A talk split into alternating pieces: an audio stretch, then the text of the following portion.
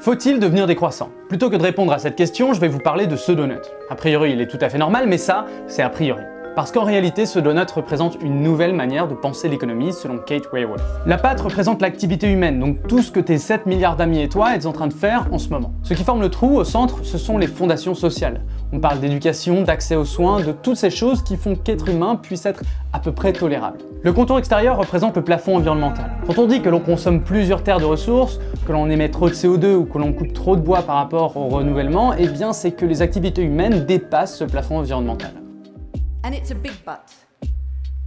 We cannot let our collective resource use overshoot that outer circle, the ecological ceiling, because there we put so much pressure on this extraordinary planet that we begin to kick it out of kilter. We cause climate breakdown. We acidify the oceans, a hole in the ozone layer, pushing ourselves beyond the planetary boundaries of the life supporting systems that have, for the last 11,000 years, made Earth such a benevolent home to humanity. Pour Kate, il faut donc maximiser, allouer, redistribuer, bref tout faire pour que l'humanité dans son ensemble puisse creuser son trou dans cette pâtisserie. L'auteur cherche en fait à nous présenter une nouvelle image mentale, une nouvelle manière de voir l'économie, que l'on comprend assez vite avec le titre de livre qu'a écrit Kate Wayworth, Donut Economics, cette manière de penser comme un économiste du 21e siècle. Dans ce livre, elle explique qu'en plus de penser donut, il faudrait également revoir la manière dont les modèles et les calculs économiques simplifient les comportements humains. Pour elle, il faudrait arrêter de croire que la croissance va permettre plus d'égalité et à la place concevoir l'aspect redistributif de tout ce qui est Elle souhaite également que l'impact de la croissance sur l'environnement soit pris en compte, et derrière tout ça, il y a l'idée que, pour elle, la croissance économique est devenue une religion. On attend d'elle la résolution des inégalités, voire même de problèmes environnementaux. Selon elle, c'est impossible, et on peut au contraire mieux vivre en dirigeant la croissance là où elle est nécessaire, c'est-à-dire dans les pays à faible ou moyen revenu, et pour ce faire, elle demande aux populations des pays développés de ne pas chercher à croître à tout prix, il s'agit de laisser la place aux autres. So this double-sided challenge to meet the needs of all within the means of the planet, it invites a new shape of progress. No longer this ever rising line of growth, but a sweet spot for humanity, thriving in dynamic balance between the foundation and the ceiling. Pour le contexte, il est utile aussi de rappeler que l'humanité a vécu pendant très très très longtemps avec une croissance mondiale quasi nulle. Nous vivons dans une période d'anomalie à l'échelle de l'espèce. Du coup, ce rapport à la croissance est relativement nouveau, moins de 200 ans. Celles et ceux qui se sont intéressés à la soutenabilité, à la décroissance ou à la croissance verte ont dû se rendre compte que les idées de Kate Wayworth ne sont ni nouvelles ni originales. Si je vous parle de ce livre, c'est parce qu'il a généré une discussion particulièrement intéressante. Pour discuter, il faut être deux. Alors l'autre personnage de notre histoire, c'est Branko Milanovic, que j'ai brièvement mentionné dans un épisode Lui aussi est un économiste, surtout connu pour son travail à la Banque mondiale et sur les inégalités. Il a réalisé un graphe connu sous le nom de la courbe de l'éléphant en 2013. Il montre très clairement qui a bénéficié de la croissance pendant la dernière décennie. The elephant graph uh, is really to some extent the summary of all these changes in a yet different way.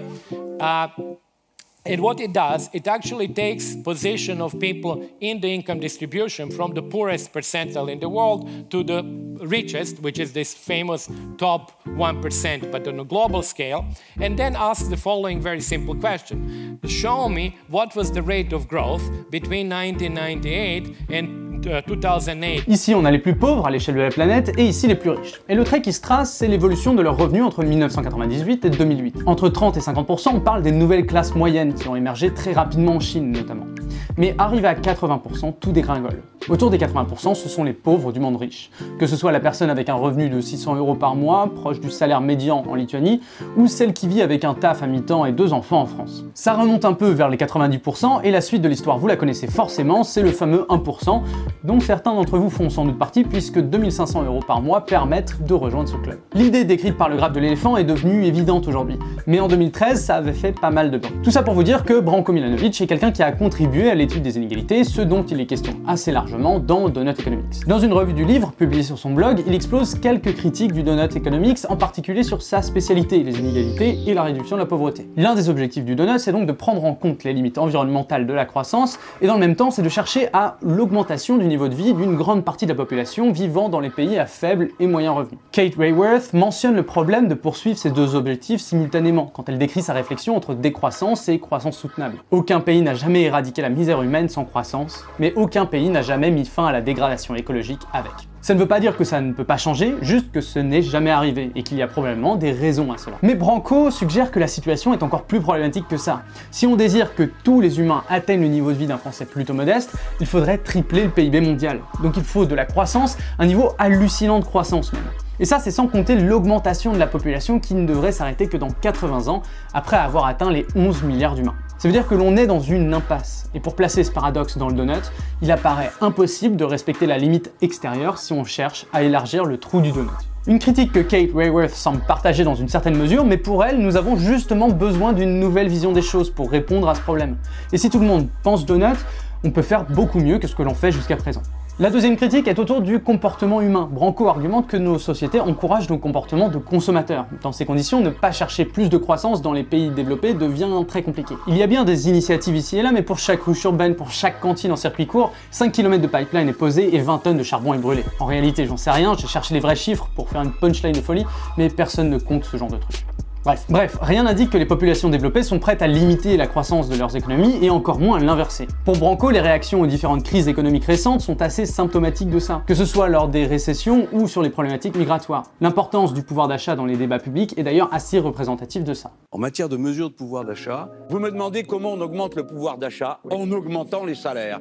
Et comment on augmente les salaires En baissant les cotisations euh, salariales et améliorer le pouvoir d'achat. Sur la façon dont, par l'augmentation du pouvoir d'achat, nous allons il faut redonner du pouvoir d'achat aux Français. J'assume encore une fois cette position. Je vais ajouter un point. La plupart de nos désirs de réduire l'impact de nos consommations est invisible dans les chiffres. En fait, la plus grosse différence de l'impact environnemental est moins liée à nos convictions qu'à notre revenu. Et le foyer le plus pauvre de ton quartier a probablement un bilan carbone plus faible que toi, même s'il s'en fout complètement. La dernière critique, c'est celle de l'application qui combine les deux précédentes. Le livre reste très flou sur les mesures à prendre. Pour lui, il y a derrière cette idée du donut une liste de décisions politiques plus que difficile à amener. Branko Milanovic a publié une liste des mesures qui ne sont pas énoncées mais qui selon lui devraient être défendues politiquement par les partisans sérieux de donut économique. Pour lui, il devrait y avoir dans cette liste la semaine de travail de deux jours, un taux d'imposition de 80% au-delà d'un certain revenu, le doublement des taxes sur la pollution indirecte, triplement du prix du pétrole, rendre le prix de la viande vraiment prohibitif, euh, augmentation importante du prix de l'avion et puis une taxe de plusieurs centaines d'euros pour chaque franchissement de frontière par exemple. En gros, une liste de mesures pratiquement impossible à passer politiquement. Mais si vous connaissez un candidat quelque part dans le monde qui a été élu avec ce genre de plateforme, merci de le mettre en commentaire. Du côté de Branco, il y a une critique de ce paradigme flou. Pour lui, il est vain d'attendre que les plus riches abandonnent leurs revenus, sans compter que rien ne semble aller dans ce sens, et pour lui, le donut décrit un miracle qui s'apparente plus à une prière qu'à une contribution significative. Pour parler de ses positions sur les inégalités, elles sont plus centrées sur la facilitation de l'immigration euh, et la croissance des États les plus pauvres. Concernant l'environnement, ses positions sont plutôt communes parmi les économistes, donc c'est la taxation des activités les plus nocives, des idées qui ont déjà vraiment du mal à s'imposer au niveau national et encore plus au niveau global. L'idée d'un changement de paradigme est intéressant. L'économie a beaucoup changé dans son histoire. Entre le mercantilisme, la théorie des échanges comparatifs de Ricardo, le rôle de l'investissement public chez Keynes ou l'objectif d'une entreprise de Friedman, toutes ces idées ont des conséquences. Le livre est d'ailleurs particulièrement intéressant dans le chapitre consacré à cette question. Pour Kate, les représentations graphiques ont une puissance particulière. Elles nous donnent une image mentale de la réalité. Pour les ingénieurs, on peut sans doute faire le parallèle avec la loi de Moore et sur la manière dont elle a et influence encore aujourd'hui notre perception de l'innovation. Son objectif avec Donut Economics, c'est de changer cette image mentale. Ce n'est pas que l'économie en tant que discipline ne dispose pas du tout d'outils pour gérer les problématiques environnementales, les externalités négatives dont on a parlé dans cet épisode en sont un bon exemple, mais pour Kate Rayworth, les contraintes environnementales qui pèsent sur le développement de l'activité humaine doivent être à la base de la discipline. Cette vidéo n'apportera pas plus de réponses que ça, les idées et critiques soulevées par Kate et Branco montrent bien qu'il s'agit d'un sujet plein de paradoxes. Cet épisode, c'est plus un partage de ma confusion sur le sujet. C'est moins fun que de l'indignation, mais c'est tout ce que je peux vous offrir. Si vous avez apprécié cette confusion, n'oubliez pas de faire découvrir Stupid Economics aux gens que vous connaissez, parce qu'au final, c'est encore plus important que les likes et les autres trucs de genre. Si vous souhaitez discuter de tout ça, vous êtes les bienvenus sur le Discord, on va être là toute la soirée, et je suis sûr que vous avez plein de choses à dire sur ce sujet. Je vous ai mis en lien tous les éléments de cette conversation, elle n'a pas été toujours aussi courtoise que ce que j'ai pu laisser entendre dans cette vidéo, mais c'est normal, ils ont utilisé Twitter sur la fin.